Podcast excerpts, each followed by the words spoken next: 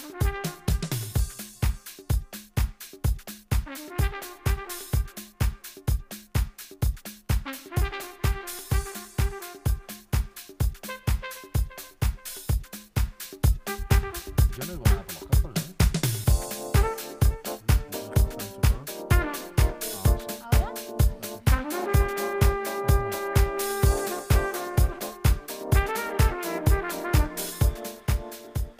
Una vez solventado el problema técnico de, audición de los cascos, eh, cuando vienen siendo las 11 y 36, tenemos en el estudio de LGN Radio al portavoz de ULEC, eh, Unión por Leganés, partido independiente del propio Leganés, a Carlos Delgado. Muy buenos días, Carlos. Muy buenos días, independiente que no independentista. Que no independentista, y por ahí viene el primer tema. ¿Qué te ha parecido? ¿Te ha sorprendido el resultado de las catalanas? Bueno, yo creo que era más o menos lo previsible, así iban adelantando las encuestas, ¿no? que iba a haber como un triple empate entre el PSC, el Just por Cataluña y Esquerra y también se auguraba un batacazo por parte de, Ciudadanos. Quizá la erupción de Vox no tan destacada como ha sido, pero más o menos no se descontaban casi estos resultados ya antes de las elecciones.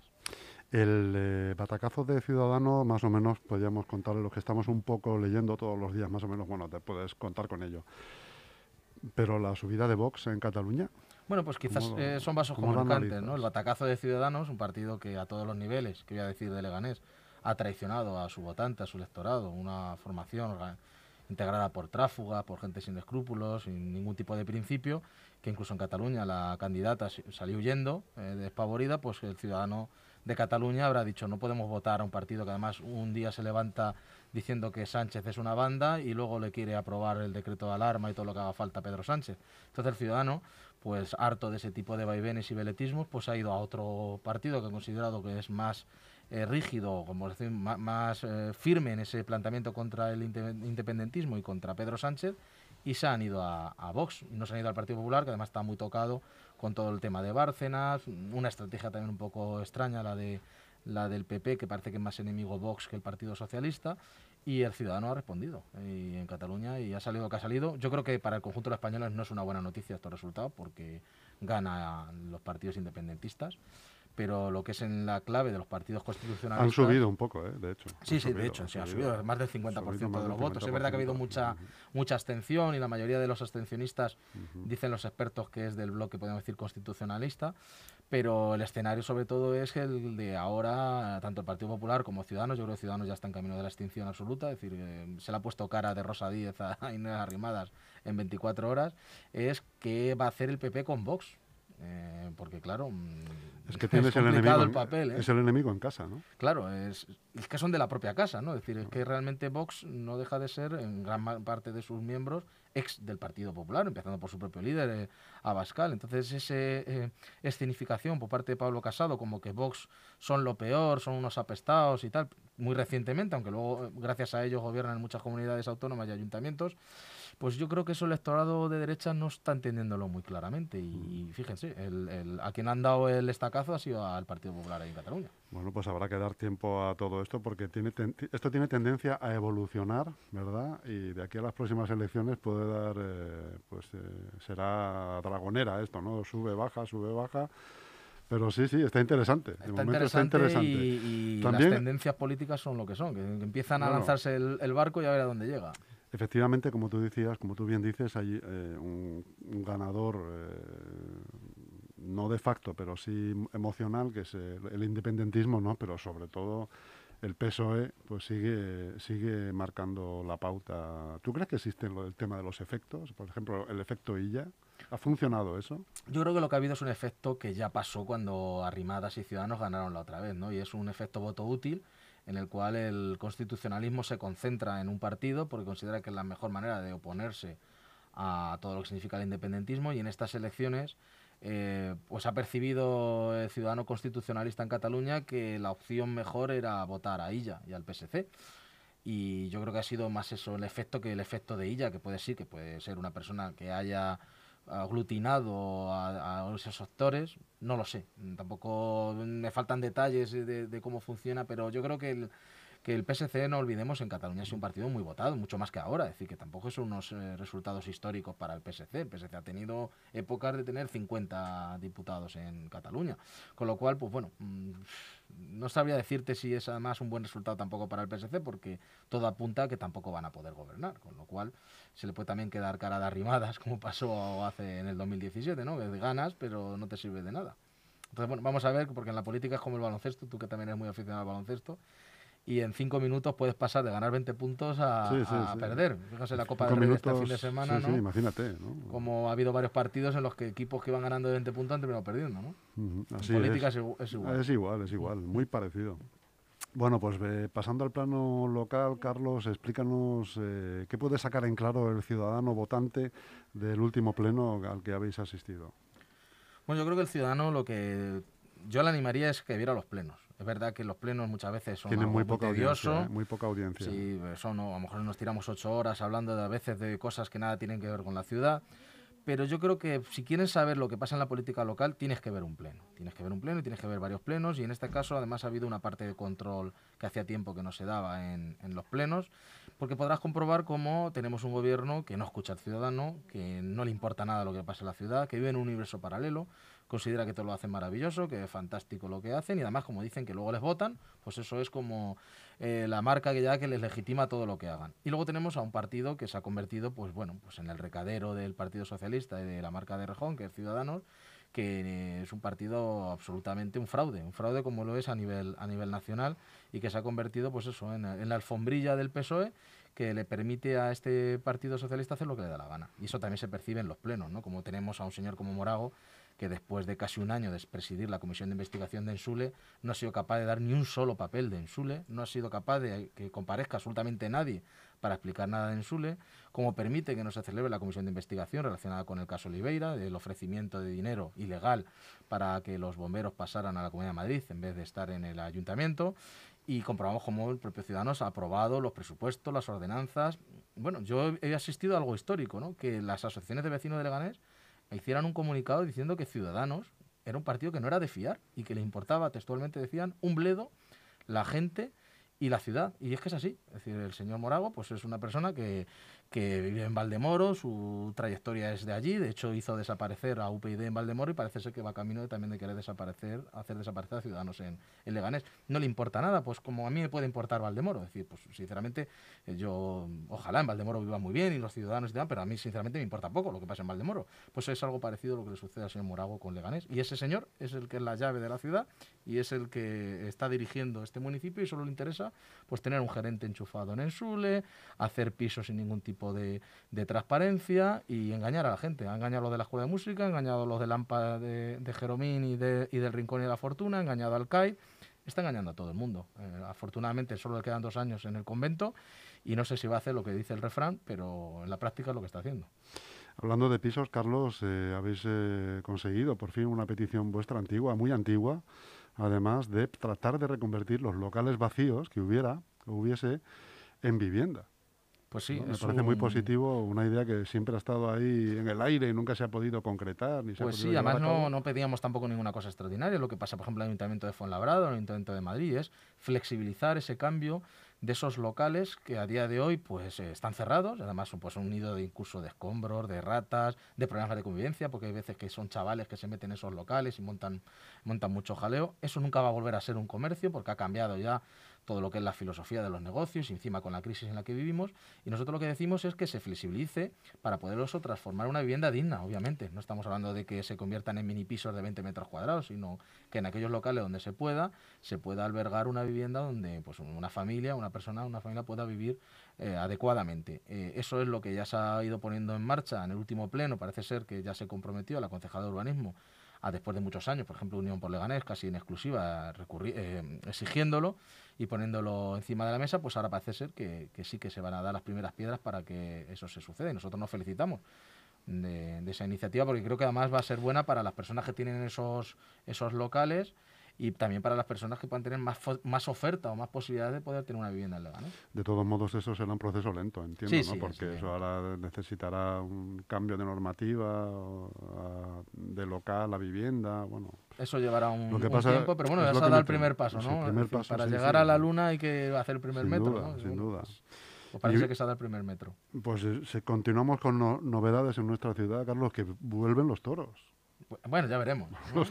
Vuelven a anunciarse toros, ¿no? Vuelven a anunciarse toros. Luego lo de que vengan los, tiempos que corren, sí, sí. positivo. Los toros no transmiten coronavirus, Están, son libres. No sé, que, a ver, yo no soy, yo no soy aficionado a, los toros. Yo respeto al que le guste los toros. Yo no soy prohibicionista, pero considero que si alguien con su dinero monta, organiza una correa de toros y los ciudadanos con su dinero lo pagan, pues yo no tengo nada que decir. Más allá de que a mí, vuelvo a decir que no es una cosa que me, que me llame la atención. Lo que siempre hemos criticado de nuestra formación política es que el dinero público se destine para promocionar los festejos taurinos porque entendemos que hay otras prioridades mucho más importantes que, los toros.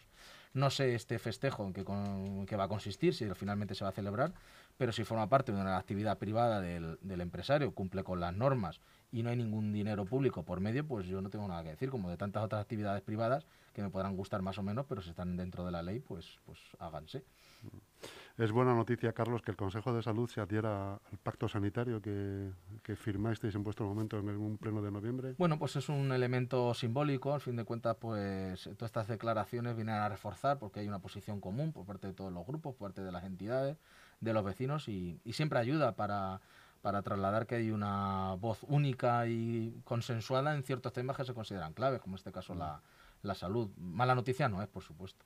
Oye, en el caso Oliveira, eh, parece que hay noticias contradictorias, porque unas partes dicen que, que, todo eso se ha sobreseído y no hay nada, y otras dicen que todo sigue adelante. Es que hay otras denuncias al margen que van por otro por otro ámbito, ¿no? Por el ámbito contencioso y esas continúan adelante. Sí, por lo que nosotros sabemos, porque bueno, nosotros no hemos hecho ninguna denuncia en este aspecto, señor Oliveira, simplemente hemos una petición de una comisión de investigación política en la que se aclarara todas las eh, circunstancias, porque lo que hay es un hecho objetivo, es decir, eso es indiscutible, porque además han salido a la luz esas grabaciones eh, que negaba el alcalde y negaba el propio señor Oliveira, en la que hay un ofrecimiento de dinero, además del dinero de UNESPA, que es un fondo de la patronal del seguro no destinado para eso, eh, con la intención de torcer la voluntad de unos bomberos que hasta ese momento siempre se habían manifestado en contra del traslado a la Comunidad de Madrid.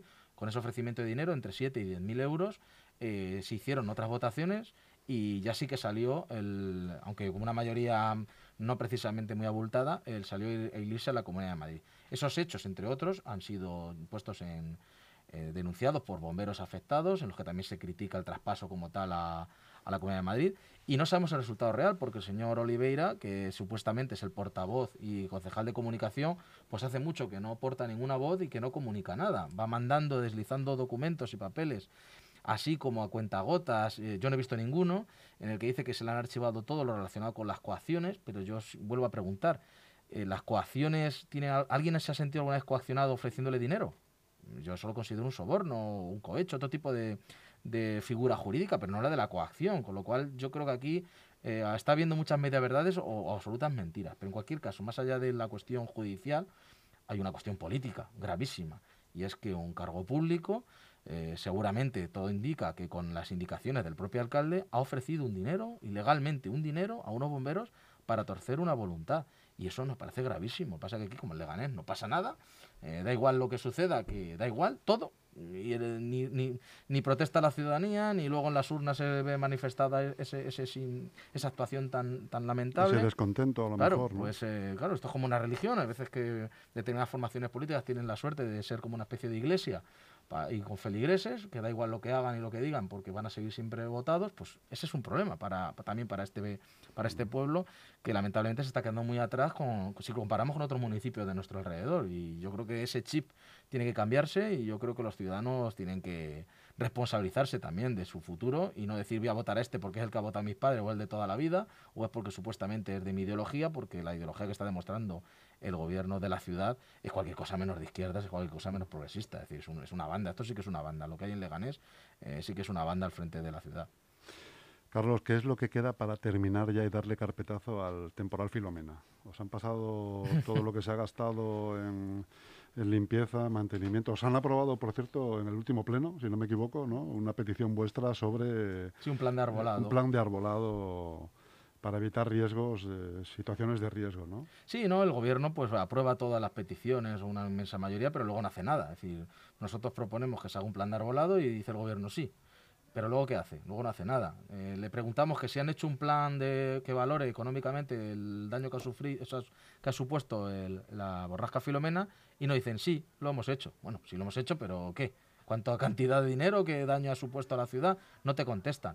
Eh, es, un, es tomarnos el pelo. Es decir, es que sinceramente, eh, cuando uno todavía pasea por nuestras calles y ve ramas que siguen estando en plena acera, vemos que no están acondicionados los parques y se justifican, es que en Madrid, es que en no sé dónde. Bueno, yo vivo en Leganés, aquí hay unos recursos muy importantes destinados a limpieza, mantenimiento y conservación de zonas verdes y no se está cumpliendo.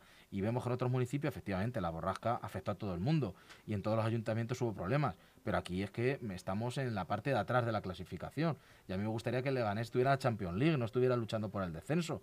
Y eso es, ¿no? A mí en el colegio, cuando yo iba con una nota a mi casa, eh, no me comparaban con los que suspendían, ¿no? Me buscaban comparar con los que sacaban mejores notas, porque eso es un acicate para mejorar.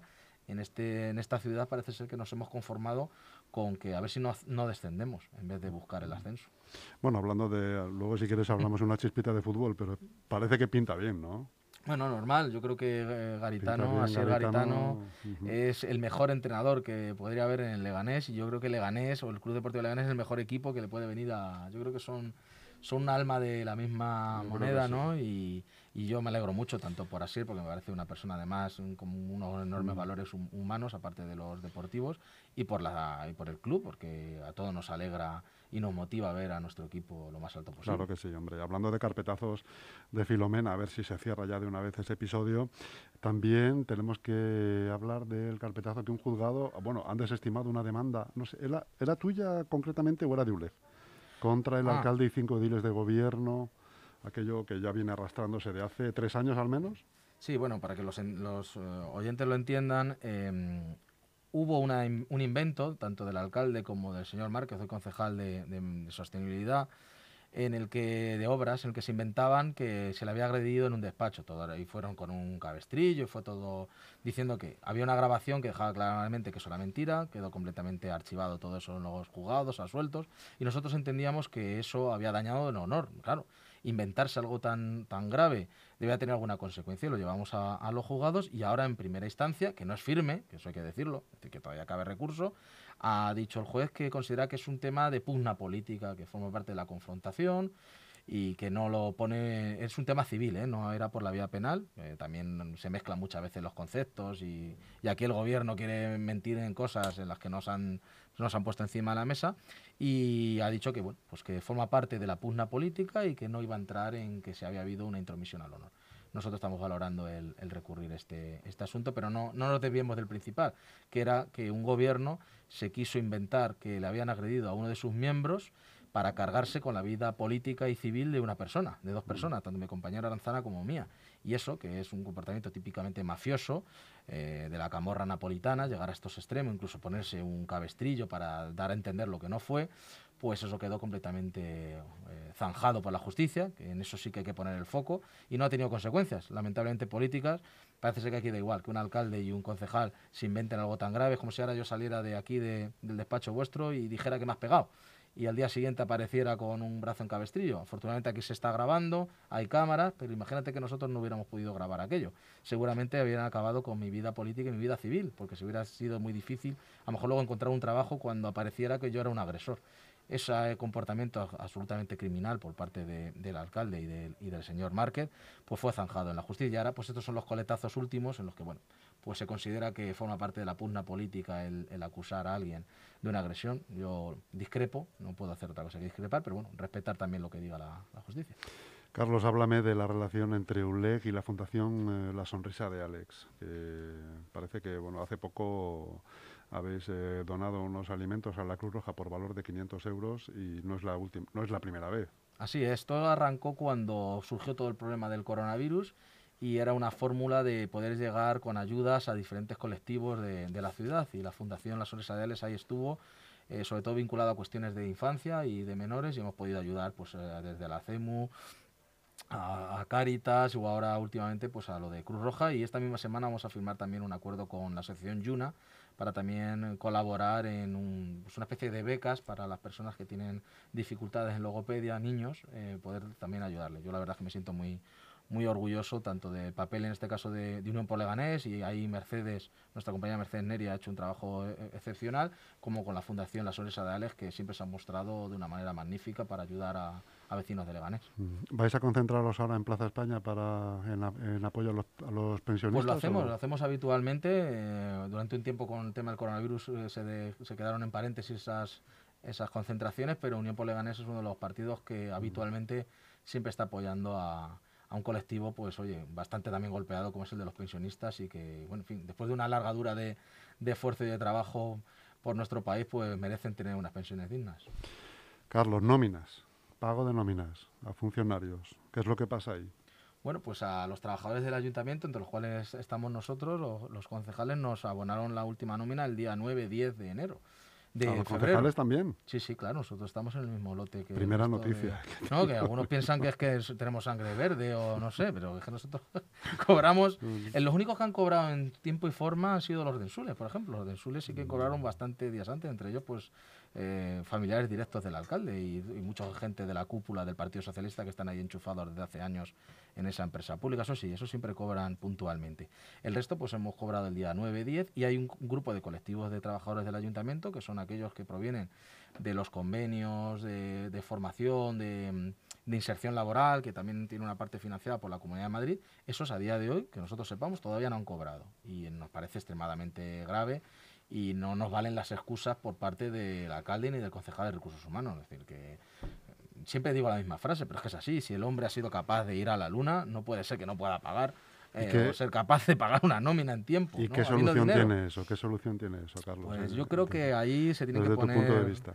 Yo creo que es un problema básicamente de gestión técnica en el cual el alcalde y el concejal de recursos humanos eh, tienen ni la autoridad, ni la capacidad, ni la valentía suficiente para poner encima de la mesa o reunir a la intervención municipal y a quien elabora las nóminas para zanjar de una vez eh, los problemas, podemos decir que puede haber técnicos al respecto, ¿no? Y ser valientes al tomar las decisiones.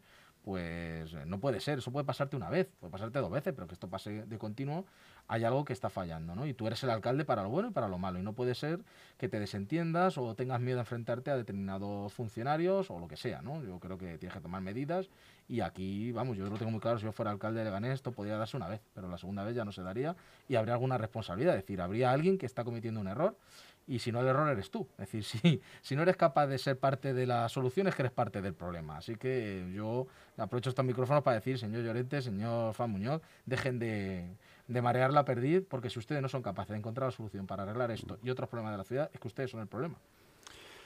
Carlos Delgado, portavoz de ULEG. Pues hemos hecho un repaso somero un poco rápido. Que ibas a preguntar por las primarias de Unión por Leganés. Es verdad, las primarias de Unión por Leganés, que, los hemos comentado aquí. Oye, cuéntanos cómo ha sido eso. ¿Cómo ha eh, sido y cómo...? Es que me hace gracia, ¿no? El resultado ya sabemos. Sí, es que es, muy, muy, curioso porque además eh, podemos sacar pecho. Somos una formación política en la que todo el proceso de primarias está colgado en Internet. Todos los afiliados, en torno a unos 100 afiliados que tiene Unión por Leganés, es perfectamente conocedor de este proceso, se celebra cada cuatro años, se hacen como dos años antes de las elecciones porque entendemos que hay que armar un equipo, el que salga presidente o presidenta para, para, para trabajar, no con dos meses vista.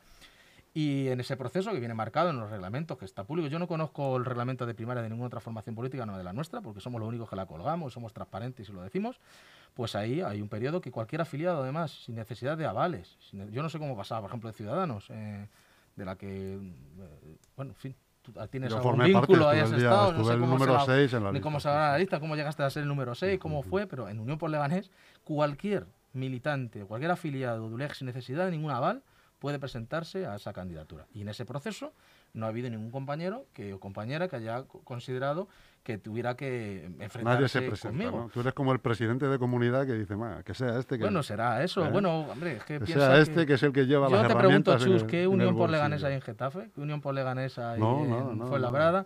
Es decir, algún mérito tendremos en el entorno, En el entorno nuestro... es decir, un partido como Unión por Leganés, que es la segunda fuerza de la ciudad, que gana un PP, que gana un Vox, que gana Ciudadanos, que gana Podemos, que gana Más Madrid, le ganemos, que ha visto cómo desaparecen formaciones como UPyD y aquí estamos, y aquí estoy yo, y aquí está Unión por Así que algo tendrá el agua cuando la bendicen, ¿no? No, no, sin duda. ¿Y dónde hacéis las votaciones? Las votaciones eh, no, no la hay como tal porque no ha habido no ha habido rival. Es decir, si hubiera habido, pues se hubieran... No se presenta nadie, entonces... Hubo unas primarias en el 2017 que sí que hubo un compañero que se presentó y se hicieron en nuestra sede con todas las garantías. Es decir, vamos, eh, yo arreto a que encontréis algún afiliado que tenga algún problema eh, con Unión Poleganés, porque yo de otros partidos todos los días están protestando, pero Unión Poleganés no lo hace. Por algo será también, ¿no? Insisto, el agua, algo tendrá el agua cuando la bendicen, señor Monroy. Muy bien, Carlos Delgado, portavoz de ULEC, un placer tenerte como siempre. Hemos hecho un repaso, como te he dicho, somero un poco a toda la actualidad, tanto nacional como local. Y nada, Carlos, un placer. Nada, igualmente. Nos vemos pronto. Nos vemos. Gracias.